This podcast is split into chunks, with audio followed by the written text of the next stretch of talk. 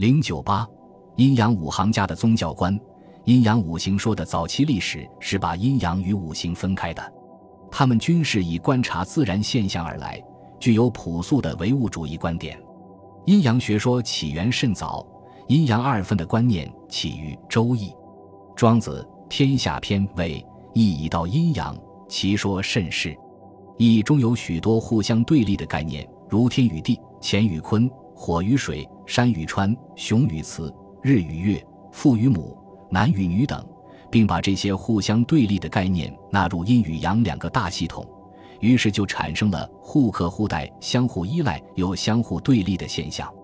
五行的概念首先见之于《书洪范》之中，其文云：一五行，一曰水，二曰火，三曰木，四曰金，五曰土。水曰润下，火曰炎上，木曰曲直，金曰从吉，土曰稼色。润下作咸。盐上作苦，曲直作酸，从吉作辛，稼色作甘。从这些名称、性质和作用看，这时的五行还是直接来自观察自然现象而来的朴素的物质，和巫术化的相克相生观念还不一定有直接关系。在《左传》中有五行之官，昭公二十九年，蔡瑁谓这五行之官是：木正曰巨芒，火正曰祝融，金正曰入收。水正曰玄冥，土正曰后土。左传襄公二十七年，又称五行为五才。杜预注：金木水火土也。可见其性质仍为朴素的物质概念。不过，左传中已有五行间相克相生的说法。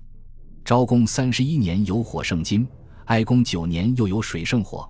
墨子经下说五行无常胜。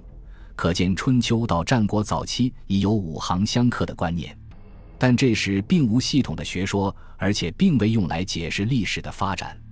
到战国中期，邹衍创五德中史学说，把阴阳五行相克相胜学说更加系统化，并用来解释人事、社会，特别是历史的发展。《史记·孟子荀卿列传》为邹氏称：“引天地剖判以来，五德转移，至个有宜，而福应若兹。”《史记·封禅书》意为邹子之徒论著中史五德之运，可知道邹衍完成了阴阳五行说集大成的工作。邹衍的学说主要有两个方面：一是地理方面的天下大九州说；二是五德中史的历史观。《史记·孟子荀卿列传》为邹衍乃深观阴阳消息而作怪喻之辩，中史大圣之篇十余万言。其余宏大不精，必先验小物，推而大之，至于无垠。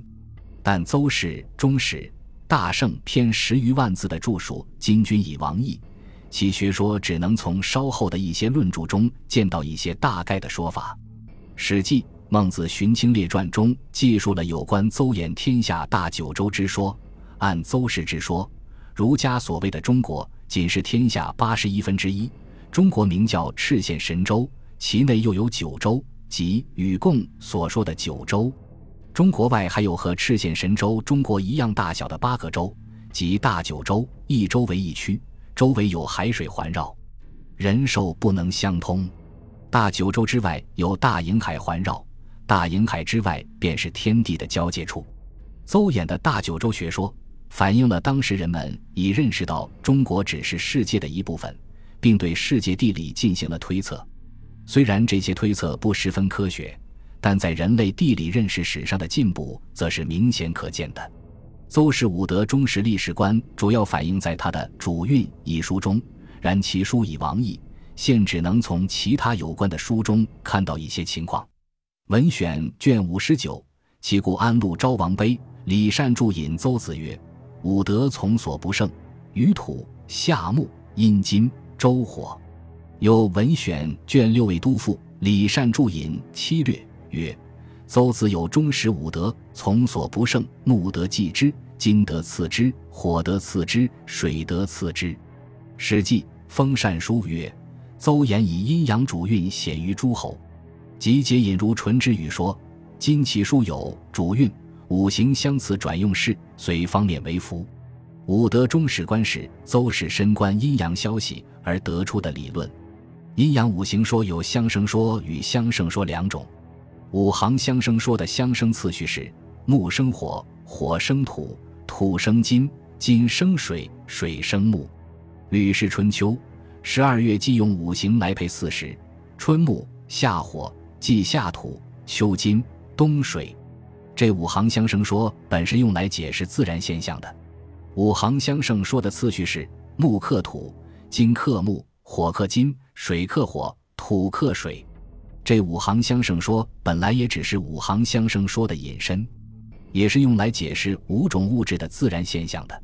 到了邹衍，却把它们与历史朝代相配，变成了历史发展的循环规律。邹衍还曾用武德中时历史观来解释，在他之前朝代更替的规律，便是以五行相胜来运行的。如前引李善注《文选》为“雨土夏木阴金周火”。